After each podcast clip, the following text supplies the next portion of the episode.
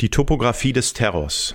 Unmittelbar neben dem Martin-Gropius-Bau befindet sich die ehemalige Wirkungsstätte der SS und Gestapo mit dem Dokumentationszentrum Topographie des Terrors.